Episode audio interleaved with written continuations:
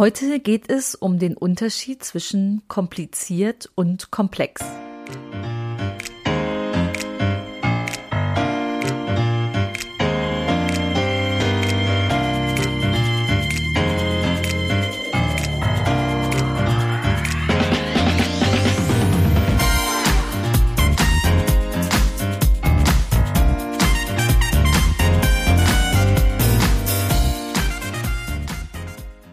Herzlich willkommen im Podcast Chancen denken, wie wir die Zukunft leben wollen. Das ist Episode 12, der Unterschied zwischen komplex und kompliziert. Warum das wichtig ist? Ich glaube, dass das bestimmt, wie die Digitalisierung zu gestalten ist. Aber dazu gleich mehr. Ich bin Andera Gadeib, Autorin, Digitalunternehmerin und Online-Enthusiastin. Meine Passion ist es, die Zukunft zu gestalten, digital und analog – Immer für den Menschen. Wenn du auch Spaß daran hast und wissen willst, wie du das anpacken kannst, dann hör hier rein. Danke, dass du dir die Zeit nimmst. Los geht's. Heute spreche ich über kompliziert und komplex. Warum? Weil ich immer wieder feststelle, dass das total oft verwechselt wird. Und bei der Recherche für den Podcast hier ist mir aufgefallen, dass selbst der Duden sich da nicht so ganz sicher ist. Das ist mir tatsächlich noch nicht passiert. Aber gut, vielleicht habe ich mich auch noch nicht ausführlich genug mit der deutschen Sprache beschäftigt. Worum geht's? Ich möchte einmal erklären, was kompliziert heißt, was komplex heißt und dann erkläre ich dir, warum ich meine, dass wir das im täglichen Tun immer überlegen sollten, also ob es sich um etwas Komplexes oder Kompliziertes handelt, weil nur Kompliziertes lässt sich digitalisieren. Aber erstmal der Unterschied. Alles Komplizierte folgt einem festen Regelwerk. Ein Schweizer Uhrwerk beispielsweise ist kompliziert und auch absolut faszinierend in der Art, wie es, wie es tickt, im wahrsten Sinne des Wortes. Denn wenn man sich das genauer anschaut, dann besteht es aus ganz vielen Zahnrädern, die ineinander greifen und solange die Uhr nicht kaputt ist, funktionieren die auf immer gleiche Art und Weise. Sie bewegen die Zeiger der Uhr auf immer gleiche Art und Weise. Und genauso verhält es sich auch mit der Steuererklärung. auch wenn sie einem komplex vorkommen mag und einfach so ein, ein erstmal eine Riesenaufgabe ist, die vor einem liegt, die ist nur kompliziert, weil sie besteht aus ganz vielen Regeln, die zu beachten sind. Und das ist erstmal nur in Anführungsstrichen kompliziert. Ich habe dann gedacht, selbst der beste Finanzbeamte mag da manchmal den Überblick verlieren. Und wenn du meinen Podcast regelmäßig hörst, dann äh, hast du auch die Folge zum digitalen Finanzamt gehört. Wenn nicht, dann schau einfach mal zwei Folgen zurück und hör dir die Folge dazu an. Da erzähle ich von einem Dialog, wo tatsächlich ein Finanzbeamter mir sagt, das sei alles zu komplex. Glaub ich nicht. Ich habe aber tatsächlich dann im Duden nachgeschaut und der Duden hält das auch nicht so richtig auseinander. Der Duden sagt zu kompliziert, es sei schwierig, verwickelt, schwer zu durchschauen oder zu handhaben aus vielen Einzelheiten bestehend. Na gut, aus vielen Einzelheiten bestehend würde ich zustimmen, ne, wenn man sich das Schweizer Uhrwerk vorstellt. Aber verwickelt, ver verwickelt klingt für mich so ein bisschen undurchschaubar und, und unklar. Und etwas Kompliziertes ist eben nicht unklar. Es ist vielleicht nur schwer und unübersichtlich, aber es folgt einem festen Regelwerk. Betrachten wir das Komplexe, würde ich sagen, komplex ist immer etwas, was unvorhersehbar ist oder schwer beherrschbar. Komplex ist etwas, wenn es viele Einflussfaktoren gibt, die gleichzeitig wirken. Und als ich mein Buch geschrieben habe, das heißt ja, die Zukunft ist menschlich, habe ich da länger drüber nachgedacht und habe festgestellt, eigentlich wird es auch oft komplex, wenn der Mensch ins Spiel kommt. Ähm, so eine ganz sympathische Unberechenbarkeit, finde ich, von uns. Und auch ein Unterschied zur Maschine. Und ganz ehrlich, was einem so im täglichen vielleicht manchmal, wenn es komplex wird durch viele Menschen, schwer vorkommt oder auch nervt, das ist ein ganz positiver Aspekt, denn es gibt viele Punkte, die können eben nur wir Menschen gut. Und ich glaube, wir sollten uns dessen bewusst sein, was den Menschen ausmacht und was er auch langfristig gestalten sollte, vor allem in der Arbeitswelt und was wir besser den Maschinen überlassen. Und ihr ahnt es schon, alles Komplizierte eignet sich besonders für die Digitalisierung. Aber vielleicht erst noch den kleinen Ausflug in den Duden. Ich habe eben gesagt, was der Duden zu kompliziert sagt. Bei komplex hat er mehr zu bieten. Da kommen äh, Worte wie vielschichtig, viele verschiedene Dinge umfassend in der Erklärung. Es ist etwas zusammengesetztes, ineinandergreifendes und nicht auflösbares. Vielleicht ist der letzte Punkt, also finde ich zumindest am treffendsten.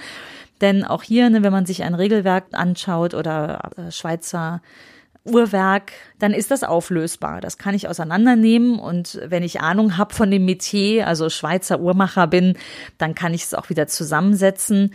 Das ist auflösbar. Etwas Komplexes ist nicht so einfach auflösbar. Synonyme, sagt der Duden, ist auch beispielsweise verflochten, beziehungsreich, heterogen, bildungssprachlich, finde ich auch ganz spannend oder multidimensional. Also komplex ist eine ganz andere Welt. Ich würde einfach sagen, sie ist nicht beherrschbar. Sie ist, äh, sie bringt immer etwas Unvorhergesehenes mit. Und wenn wir uns jetzt mit der Digitalisierung beschäftigen, dann macht dieser Unterschied tatsächlich etwas aus. Also das zu verstehen, etwas Kompliziertes von etwas Komplexem unterscheiden zu können, ist eine ganz große Qualität, weil das Komplizierte lässt sich digitalisieren, also Regelwerk, Steuererklärung als Beispiel, etwas Komplexes nicht. Ein komplexer Prozess wird durch die Maschine nie abbildbar sein, es sei denn, ich kann es wieder zerlegen in viele kleine Einzelprozesse und Schritte, dann wäre es aber auch nur kompliziert. Das ist der Grund, warum Maschinen das Komplizierte, aber nicht das Komplexe übernehmen können. Das Komplizierte, das kann die Maschine. Du gestaltest dann einen Algorithmus, der ist beschrieben als eine Verfahrensanweisung in definierten Schritten, um ein Problem zu lösen. Und auch da würde ich sagen, die Maschine löst nie das Problem allein, sondern sie lernt die Schritte, also die bringst du als Programmierer ihr bei. Und diese Schritte sind fest definiert und damit lässt sich ein definiertes Problem lösen. Zu der Frage, wie eine Maschine ein Problem erkennen kann oder nicht, komme ich vielleicht ein anderes Mal. Das würde jetzt hier zu weit führen. Aber das Spannende ist ja die Frage, was Algorithmen lösen können, regelmäßig überschätzt wird. Nämlich auch bei der Frage, welche Auswirkungen die Digitalisierung auf die Arbeitsplätze hat. Ja, es werden Arbeitsplätze wegfallen, vor allem die, wo immer wieder die gleiche Aufgabe routinemäßig in immer der gleichen Art und Weise umgesetzt wird da kann die Maschine, also der Computer und seine Algorithmen übernehmen. Beispiele sind das Finanzamt, ne, das, was ich eben beschrieben habe, die Steuererklärung oder vielleicht auch äh, Antworten auf Fragen zu diesem Regelwerk. Da bin ich fest von überzeugt. Da werden wir noch mehr Digitalisierung sehen und das ist auch gut so. Ein anderes Beispiel, äh, da vielleicht eine kleine Anekdote zu einer Podiumsdiskussion, die ich vor ein paar Tagen hatte, ist die, die Telefonistin, die Anrufe annimmt. Ich saß mit einem Gewerkschafter gemeinsam auf der Bühne. Das ist erstmal ganz spannend. Ne? Also ich als Unternehmerin und dann der Gewerkschafter. Und wir hatten zu vielem die gleiche Meinung. An einer Stelle stimmten wir aber so gar nicht überein. Und zwar war die Frage, was ist denn eigentlich mit dem Fräulein vom Amt? Also jetzt im wahrsten Sinne des Wortes. Bei uns in Aachen ist es eine zentrale Nummer. Ich glaube, das ist in, in vielen Ortschaften inzwischen so. Da rufst du an und während die früher wirklich wie die ganz frühen Telefonistinnen mehr oder weniger nur verbunden haben zu einer, zu einer weiteren Nummer, wo dann der Experte saß, können die heute schon ein paar Auskünfte geben. Und ich habe dann die Frage gestellt, ja, was sind das denn für Auskünfte? Ist das so ein Bildschirmrückseitenberater, wie Gunter Dück ihn nennt? Nämlich, äh, ne, ihr kennt das vielleicht, wenn man bei der Bank äh, saß oder sitzt, das ist wahrscheinlich heute immer noch so, ich habe da lange nicht gesessen und äh, du hast eine Frage, du willst ein bestimmtes Angebot zu einem Produkt haben, dann guckst du auf die Bildschirmrückseite und der Berater auf der anderen Seite des Tisches guckt auf den Bildschirm, tippt ein paar Dinge ein, stellt dir Fragen und druckt dir dann hinterher so eine Seite aus, ein Angebot oder ein Vertrag, was du unterschreiben sollst. Das sind Beispiele, da wo heute noch ein Bildschirm ist und du auf die Rückseite guckst, diese Beraterjobs auf der anderen Seite des Tisches werden wegfallen, weil die Formulare kannst du wahrscheinlich demnächst selber ausfüllen. So, die Frage ist, wie ist das bei der Frau vom Amt? Da, wo du anrufst, die zentrale Nummer, ist die Frage, die dir dort beantwortet wird, eine, die du selbst recherchieren kannst, also wie du eine andere Größe Mülltonne bestellen kannst, eine Hundesteuermarke anmeldest oder ähnliches? Oder sind das echte Experten, die, die ein Wissen haben, was nur dort sitzt? Weil der Gewerkschaft hat natürlich argumentiert, die verdienen zu wenig. Das glaube ich auch, dass das Jobs sind, die besser bezahlt sein sollten, ohne jetzt genaue Kenntnis darüber zu haben. Aber ich gehe mal davon aus, der Gewerkschafter ist da voll drin und hat schon alles seine Berechtigung. Aber die Frage ist ja, wenn er da jetzt höhere Löhne durchsetzt, ist das schön? Aber wird es diesen Job denn noch geben? Also ist das dann für drei Jahre gut oder für fünf Jahre? Aber in zehn Jahren brauchen wir diesen Job nicht mehr?